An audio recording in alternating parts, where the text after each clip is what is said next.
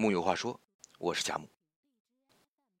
契科夫曾经说过：“人的一切都应该是干净的，无论是面孔、衣裳，还是心灵、思想。”孟德斯鸠也说：“美必须干干净净、清清白白，在形象上如此，在内心中更是如此。人生在世，不一定要富贵荣华、声名远扬。”但一定要活得清清白白、干干净净。干净是做人的底线，也是一个人最好的修养。好看的人，通常不是穿金戴银、浑身珠光宝气那种，而是仪容干净、举止有度。古人也说：“相由心生。”一个人心灵如何，从面相仪容。也能看出一二，仪容干净的人，内心往往是澄澈的。木心，一个在黑暗中大雪纷飞的人，经历过肮脏的世道，依然活的是自己，并且干净。文革时期，木心被关在阴暗潮湿的防空洞，四周都是污浊的脏水。每天吃的是爬满了苍蝇的酸馒头和梅咸菜，命运如此不济，却没有消磨他的意志。他找来一张白纸，在纸上画出黑白的琴键。寂静无人之时，便躲在角落里，指尖在琴键上无声的弹着肖邦和莫扎特。他说：“白天，我是一个奴隶；晚上，我是一个王子。”关他的人都在想，木心一定会爬着出来，身子佝偻，衣衫褴褛，肮脏不堪。可出狱那天，所有人都惊呆了。木心腰板坚挺，裤子还有笔直的裤缝，皮鞋擦的能倒映出人影，面带微笑，干净极了，优雅极了。多年以后，梁文道看到木心出狱不久的照片，也惊叹。这哪里像是一个坐过牢的人？好奇怪，好奇怪的一个人。因为那个特殊的年代，大部分改造过的人身子都会佝偻，神情都会惶恐沮丧。最难得的是，在困顿苦厄之时，仍保有宽容平静的微笑；最珍贵的是，在肮脏的世道中，依然以干净的面目示人。无论外在环境如何不堪，始终保持干净的仪容和得体的举止，是对世界的尊重，更是对自己生命的尊重。干净，是一个人最好看的样子。庄子曰：“治人之用心若镜，不将不迎，应而不藏，故能胜物而不伤。”这句话的意思是。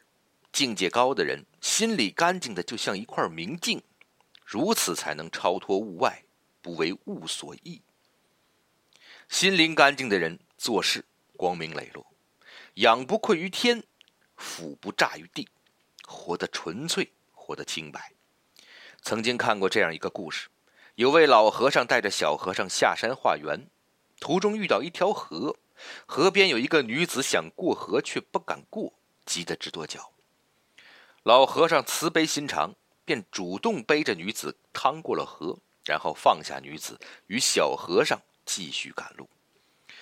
小和尚不禁一路嘀咕，走了二十多里地，终于忍不住了。他问道：“师傅，出家人应当四大皆空，严守清规戒律。您刚才犯戒了，为何背那女子过河？”老和尚笑了笑说：“我将那女子背过了河，便放下了。”你却放在心里想了一路，你说，到底是谁的灵台不清明？国学大师梁漱溟说：“苦闷的来源，即在于心地不单纯。心灵干净的人，坦坦荡荡做事，不为世俗人言，自然少了庸人自扰的烦恼，活得自在，过得心安。而人生最难得的，就是这心安二字。”所谓心安，就是心里没有后悔的事儿，没有亏心的事儿，没有想不开的事儿，不为名所累，不为利所役，清清白白做人，干干净净做事。